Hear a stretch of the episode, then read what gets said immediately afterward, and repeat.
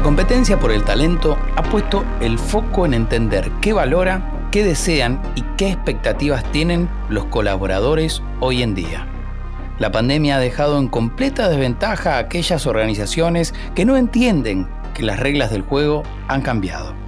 Entender y mejorar la experiencia del colaborador a través de la gestión del Employee Experience es imperioso, no solo para que el talento nos elija como empresa, dónde trabajar, sino también para lograr que una estrategia de CX sea sustentable en el tiempo. No podemos dar aquello que no tenemos.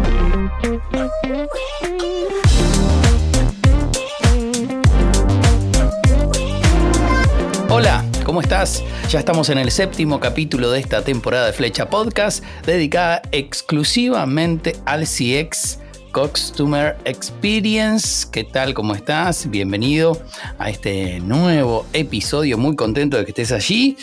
La verdad ya pasaron siete capítulos. La verdad estoy muy pero muy contento. Soy arroba Ariel Boe, larga OHE en todas las redes sociales. Y esta temporada está co-creada con el equipo de la Diplomatura de Gestión de Experiencia del Cliente que se dicta en UTN BA Buenos Aires, Argentina y Senti Podcast. Te recomendamos escuchar los episodios anteriores sobre la importancia de las personas en las líneas de atención, capítulo anterior, y el anterior, o sea, el número 6, la agilidad al servicio de la experiencia, un gran, gran, gran capítulo. Así que te invito, si no escuchaste los capítulos anteriores, a que lo hagas. Bienvenidos a todos, comenzamos y hoy vamos a hablar con Federico Sinovich. Él es coach y consultor estratégico. Tiene 15 años de experiencia desarrollados en empresas de diferentes industrias con foco en la gestión de experiencias tanto al cliente como al colaborador. Bienvenido, Fede, ¿cómo estás? ¿Qué tal, Ariel? ¿Cómo estás? Todo en orden por acá. Somos creadores de experiencias sonoras. Llevamos tu podcast a otro nivel. Sentipodcast.com Muy bien, muy contento de que estés aquí con nosotros. La verdad es que Employee Experience es un, un, área donde quizás, mm, bueno, se está hablando, pero al mismo tiempo todavía no se lleva a practicar. Me parece que hay todavía mucho por hacer. ¿No te parece? Hay bastante por hacer. En general, bueno, Customer Experience ha puesto el foco en el, cliente y las empresas se, empiezan a volcar con cada vez más énfasis en, la temática, lo cual está buenísimo, pero también empieza quizás a dejar en evidencia que está buenísimo la experiencia que vendemos hacia el cliente, pero qué pasa con la experiencia que vivimos internamente. Ahí hay un camino todavía por recorrer. Y fuera del aire veníamos hablando un poco de las tendencias eh, que están sucediendo en el mundo del trabajo y, hablemos un poco de, cuán feroz crees que se volvió la lucha por el talento entre las organizaciones. Y mira, la, ya venía, venía incrementándose y bueno, la pandemia como nos ha pasado en, diferentes, diferentes aspectos de la vida, eh, puso acento a un montón de cosas aceleró un montón de cosas y una de las cosas que aceleró fue justamente este foco en el, colaborador interno y cómo la experiencia que vive el colaborador hoy adentro de una empresa se volvió una de las claves para poder, a mí no me gusta usar la palabra retener el talento, me, me suena, eh, pongo un grillete al colaborador al escritorio, sino pero sí para hacer de que el colaborador elija la empresa cada día. Y hoy, digamos, las empresas empiezan a pelear por el talento. Bueno, la pandemia una de las cosas que, abrió fue justamente derribó las fronteras. Antes vos querías trabajar para afuera y tenías que pensar mucho en, mudarte, en irte a otro lugar. El trabajo remoto hacia afuera era como muy, eh, muy incipiente y a partir de la pandemia eso se aceleró absolutamente, con lo cual hoy las empresas que compiten por el talento ya no solo compiten con las empresas de la zona, de la región, de la provincia en la que están, sino ya la competencia es a nivel mundial. Y ni hablar cuando estamos frente a un colaborador, a, un líder, a una persona que tiene unas cualidades y unas skills digitales, técnicas complejas, ¿no? En un mundo donde eh, la necesidad es digital, sobre todo, sobre todo digital y transversal, desde, desde los profesionales que se les llama T, ¿no? En esto de profesionales que saben de algo específicamente, pero que también saben conectar con otros, ¿no? Totalmente, un poco lo que antes se llamaba el, potencial ampliado o el potencial de intensivo, ¿no? Aquella persona que era un especialista en algo o aquel que podía moverse mucho horizontalmente dentro de las, de las organizaciones. Pero hoy, hoy un poco volviendo a esta, esta pregunta de, cuán feroz es la competencia, como ya hablamos, se amplió el mercado, ¿sí? hoy los competidores son, son globales, las, hoy los, la, fuerza laboral, que se espera que ahora para el 2025 el 75% de la fuerza laboral sean millennials, con lo cual ese concepto de, bueno, vamos a ver si nos adaptamos a las, generaciones que vienen y a lo que piden y a lo que quieren, eh, si ya no estás adaptándote, estás perdiendo y mucho frente a otras organizaciones que quizás nacieron hace poco y ya nacen con ese ADN, con ese ADN digital, con ese ADN flexible, donde ya entienden también qué valora una persona hoy el, en el mercado laboral. Ya no todo es sueldo, hace bastante que estas, para estas generaciones no todo pasa por el sueldo, mucho pasa justamente por cómo, cuán comprometido me siento con la organización en la que estoy trabajando, cuán, cuán relacionado me siento con el propósito de la empresa en la que estoy trabajando. Esas cosas empiezan a pasar mucho. Hay un poco lo que muestra también cuán, cuán feroz está el mercado por el, por el talento. Y Gallup es una, encuestadora que hace, una empresa que hace investigaciones de mercado muy enfocadas también en todo lo que tiene que ver con, Employee Experience y hace unos años atrás hizo una encuesta donde de, cada 10 personas, 9 que se fueron de una empresa se fueron porque lo decidieron ellas, no es que se fueron porque fueron desvinculados por la empresa. 9 de cada 10 personas se cambiaron de trabajo por su propia decisión. También ahí tenían un... Wow, para, para, porque esto es interesante, perdón, perdón que te pare, pero... O sea, es, es, demoledor. Me, suena, me, hace sentir a, me hace sentir a Fantino, pero, pero de verdad es demoledor. Esto que. Para, para, para. Esto es demoledor. Lo que, Fantino es, un conductor argentino. Bueno, quizás en Latinoamérica también algunos lo conocen, pero bueno, como hay gente que nos escucha de diferentes partes, pero digo, no, a ver, me parece que punto y aparte, digo, y, o, o doble clic. Repetime esto porque la verdad que según un estudio, 9 de cada 10 personas se va del trabajo por propia decisión, no por haberlo eh, despedido. No por haber sido desvinculado, no por decisión de la empresa. O sea, la gente, 9 de cada 10 se movió por su propia eh, motivación e interés. Otro dato relacionado con eso es que 6 de cada 10 están convencidos que pueden conseguir un trabajo igual, de iguales condiciones a las que tienen hoy. Con lo cual, si vos pensás de alguna manera el trabajo al ambiente laboral y a lo que vos como marca proponés, lo que se llama la, marca empleadora, y vos decís, che, pero acá en realidad no me estoy diferenciando de mis otros competidores, tenés un problema también. O sea, aquellas empresas que buscan construir una marca empleadora y 6 de cada 10 colaboradoras piensen que, piensan que no, esa, esa propuesta no se diferencia de otras que pueden conseguir, es como tener un un producto que no tiene diferenciación. Y una más para, sumar a esto, 5 de cada 10 eh, que participaron de, esta encuesta que se hizo a nivel regional, 5 de cada 10 afirman que están buscando activamente trabajo. Que buscar activamente no, no es simplemente tengo actualizado mi perfil en LinkedIn, sino estoy, estoy buscando, estoy contactando, estoy contactando recursos humanos, estoy contactando headhunters, estoy ofreciendo, una búsqueda activa, con lo cual eh, ahí está un poco demostrado en, en estos números cuán feroz está hoy el, mercado por el talento.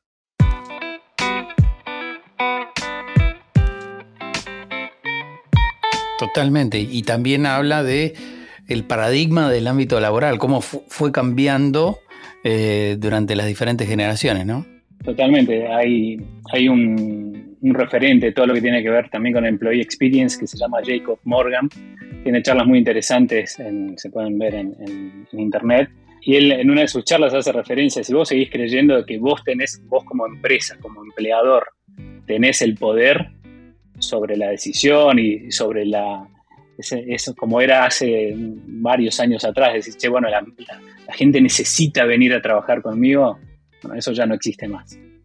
Este, hoy, hoy hay un montón de, plataformas, de opciones, donde vos incluso podés ofrecer tu, trabajo como freelance, eh, aportar en, startups, asociarte a consultores, un montón de, opciones, pero ese, ese concepto de que la gente necesita venir a trabajar conmigo todavía está en algunas empresas, en, muchas te diría, pero no está en la cabeza del talento que está en el mercado, diciendo, yo no es que necesito, y eso es parte del paradigma que, cambió, ¿no? La gente ya no considera que necesita trabajar imperiosamente en una empresa. Hay un montón de, opciones distintas.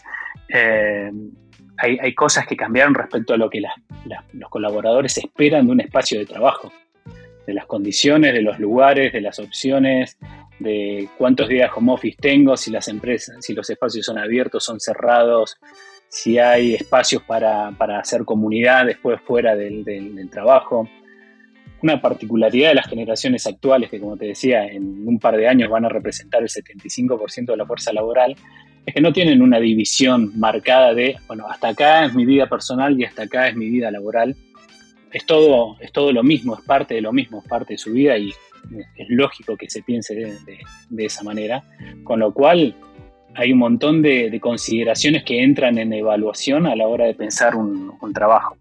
Y estaba pensando, o se me ocurría alguno que está del otro lado y dice, bueno, pero pará, pará, en el marco de una crisis como la que estamos viviendo, más allá de post-COVID y, y posguerra, y quizás en este momento estás escuchando el podcast en el 2000 40, pero, pero como que las crisis son cíclicas, digo, más allá de la Argentina, digo, al mismo tiempo y en paralelo suceden estas cosas, ¿no? Digamos. Totalmente. Y eso está, bueno como entenderlo, digo, sí, eh, hay crisis, hay, hay, falta de, trabajo, pero al mismo tiempo hay todo un universo que se mueve diferente. Sí, y a ver, antes vos, eh, por ejemplo, en Argentina, que estamos acostumbrados a, tener crisis y vivimos en un país donde es muy particular en el sentido que te vas 15 días y volvés y cambió todo, y te vas 15 años y volvés y sigue todo igual. Lo que tienes es que hoy ya no está sujeto a las fronteras.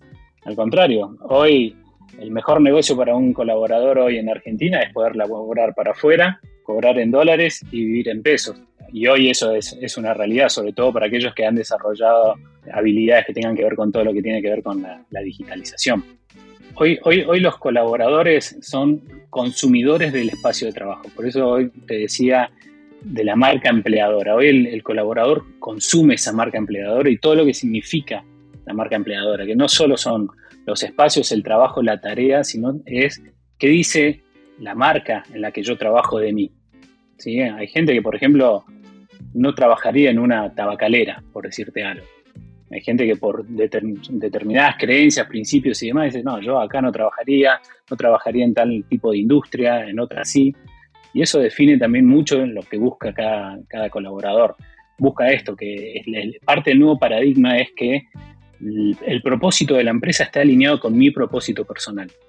Eso antes, yo tengo 43 años, cuando yo empecé a entrar en el mercado laboral, eso no, no se te ocurría por la cabeza, no te pasaba. Es más, yo soy criado por un baby boomer, con lo cual también tengo en, el ADN impresa una determinada cultura por, el trabajo, que ya las generaciones actuales no, la tienen y a ver, no, está ni bien ni mal, al contrario, es, es lo que está pasando y es a lo que hay que, que las empresas tienen que adaptarse esta coherencia entre el propósito de la empresa y, lo que uno espera desde su propósito personal, hoy es cada vez más importante.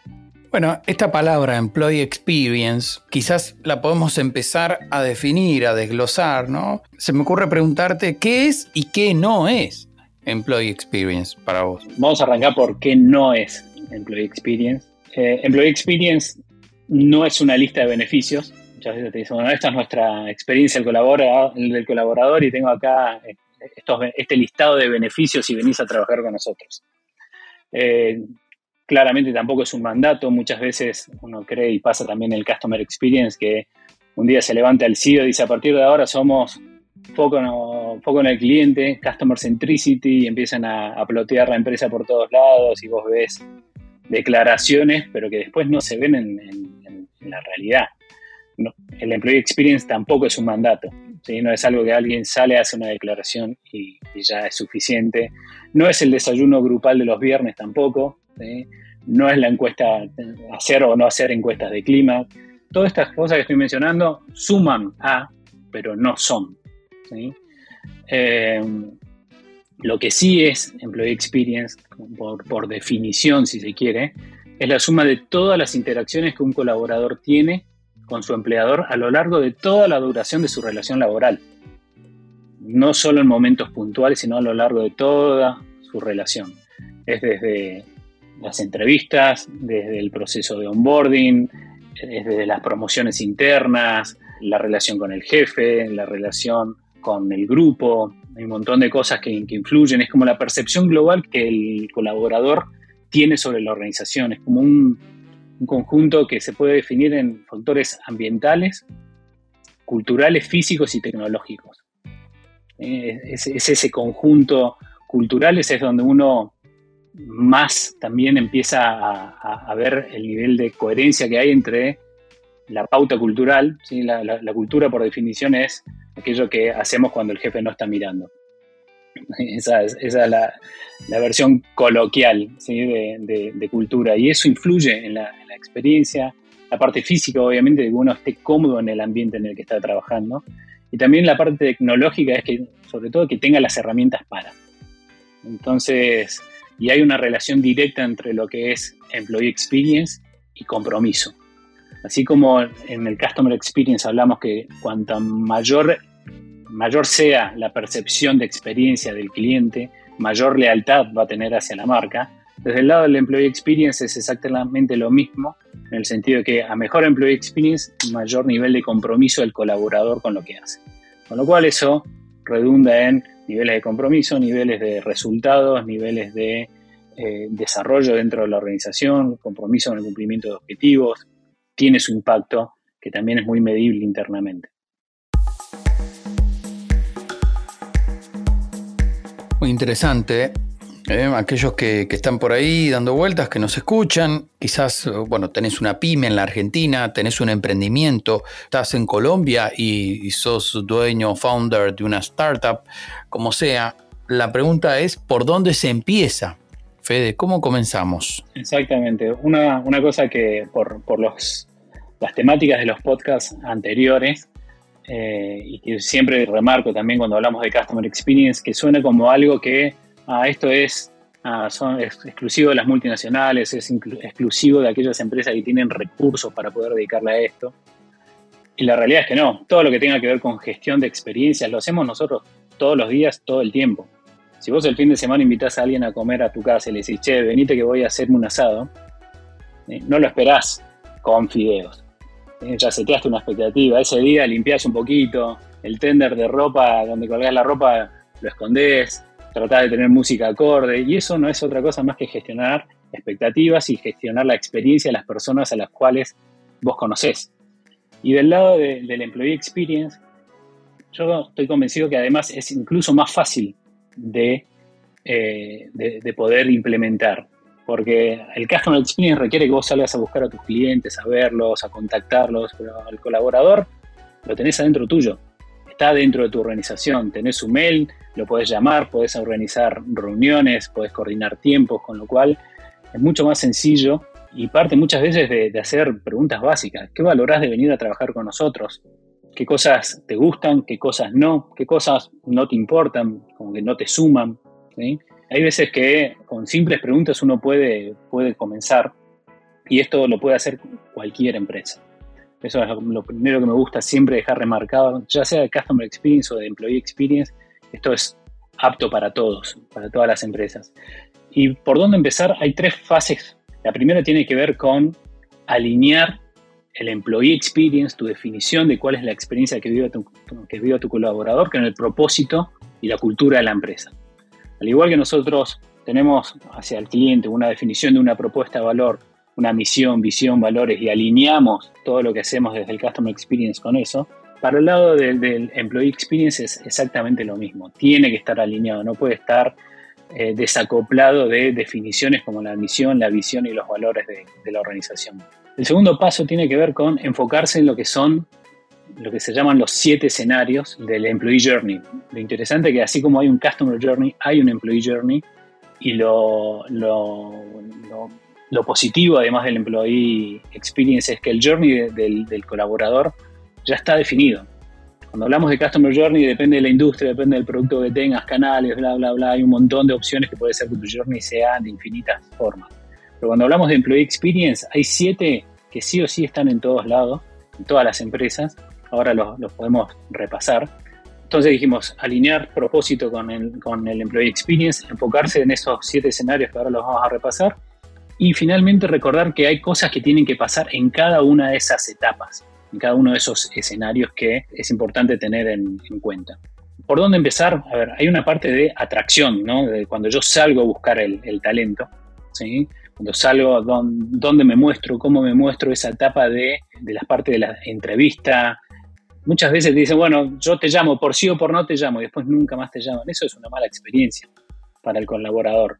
Nosotros tenemos que poder gestionar un proceso de selección en el cual, aunque la persona no quede seleccionada, si el día de mañana se cruza con otra persona que diga, che, yo estoy postulándome para tal empresa, ¿la conoces? Ah, yo sí, yo participé en un proceso de selección, no quedé, pero la verdad que estuvo bueno. Aprendí algo, me llevé algo, me asesoraron respecto a mi, a mi, a mi CV, o algo tan sencillo como diciendo, che, mira, elegimos ir por otro perfil, por esto y por esto y por esto. Tuve una respuesta. Parece básico, pero hoy el simple, simple hecho de decirte gracias por participar, te vamos a seguir teniendo en cuenta, ya hoy suma. Atraer, contratar, todo el proceso de contratación, ¿no? De, que muchas veces Hoy, hoy, se facilitó por la virtualidad, pero antes, hasta hace unos años atrás, vos tenías que estar inventando cosas para poder ir a las entrevistas. Eh, las, empresas te decían, bueno, martes a las 10 de la mañana la entrevista. Y vos decís, ¿cómo desaparezco del lugar donde estoy trabajando hoy? ¿Cómo justifico? Matabas a una abuela, matabas a alguien, matabas al gato. Sí, muy poca flexibilidad. Poca flexibilidad y poca empatía en la otra persona. ¿Por qué? Porque estaba ese criterio de, a ver, yo tengo el poder, si vos querés venir a trabajar conmigo, movete. Eso ya no existe más. Además se facilitó con, con la, con, la virtualidad. Pero ahí tenemos dos escenarios bastante claros, el atraer, el contratar, y después viene uno que es un momento de la verdad, además que es el onboarding. Porque durante las dos primeras etapas es el enamoramiento, es venir que acá es, Disney, son todos felices nuestros colaboradores, vas, vas a viajar, vas a desarrollarte, se plantean un montón de cosas.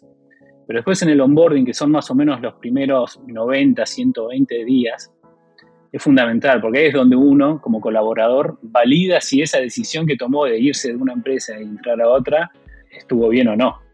Con lo cual es un momento clave donde vos decís, bueno, acá estoy validando si tomé una buena decisión o no, si me siento identificado con, con la cultura de la empresa, si me siento identificado con los valores, con lo que veo a mi alrededor. Atraer, contratar, el onboarding. Después la etapa, la cuarta etapa es comprometer. Yo no puedo hablar de performance si antes no comprometo. Y ahí es donde las empresas pueden trabajar en, esta vinculación o en este macheo entre valores. ¿Cómo, comprometo, ¿Cómo me comprometo yo con algo y cuando me identifico en los valores? Por eso los procesos de selección se vuelve cada vez más importante también, no solo contratar por competencia, sino también por valores. ¿Qué match, qué fit cultural, como se dice en la en el mundo de recursos humanos tiene, va a tener este colaborador con nuestro. Capaz es un crack en lo que hace, pero eso es el qué. Ahora en el cómo, quizás no hay match y lo tenés que dejar pasar. Solo cuando la persona está comprometida podemos empezar a hablar de performance. Bueno, cómo venís, objetivos de desarrollo, es el próximo punto, pero primero comprometer. Performance, asegurarnos que la persona sepa, puede y quiera, sepa hacer lo que tiene que hacer, pueda, que tenga las herramientas y que quiere hacerlo, que eso ya viene derivado del compromiso. Y recién ahí podemos empezar a plantear desarrollo. Muchas veces la ansiedad hace que el colaborador esté seis meses y diga, bueno, listo, ¿cuál es mi próxima posición? Bueno, pará, asegurémonos de que estés cumpliendo al 100% aquello por lo que originalmente te contratamos. Después hablemos de desarrollo.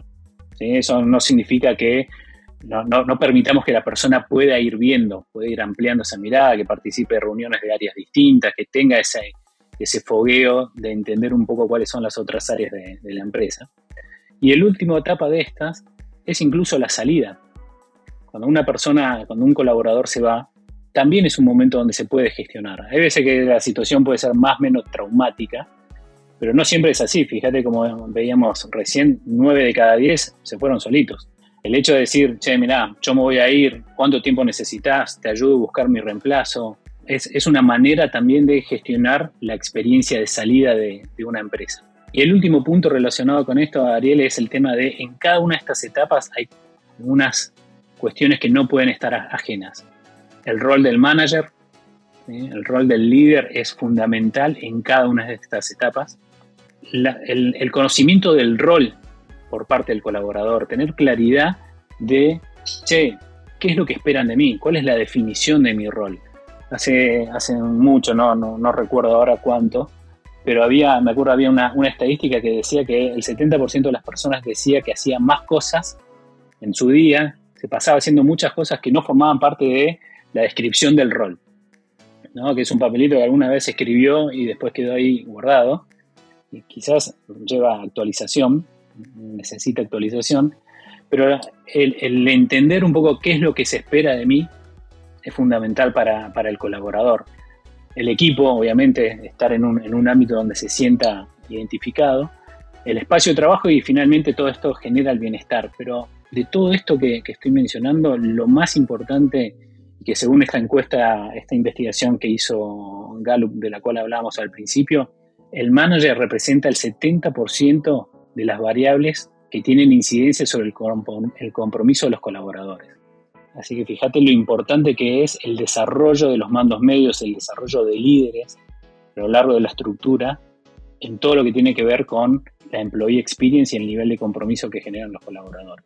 Muy interesante estos puntos que, mencionaste, que mencionaste como un roadmap, pero interno, ¿no? Un roadmap de employee experience que nos lo podemos llevar, nos lo podemos analizar en el caso de lo que tiene el podcast, que pueden volver para atrás y volver a escuchar. ¿eh? Así que está buenísimo. Igualmente, en la descripción del capítulo van a tener allá a Fede, lo van a poder cliquear y van a poder consultarle alguna cosa más a través de LinkedIn. Muchísimas gracias, Federico Sinovich, por ser parte de Flecha Podcast. Un gustazo, un gustazo y a disposición.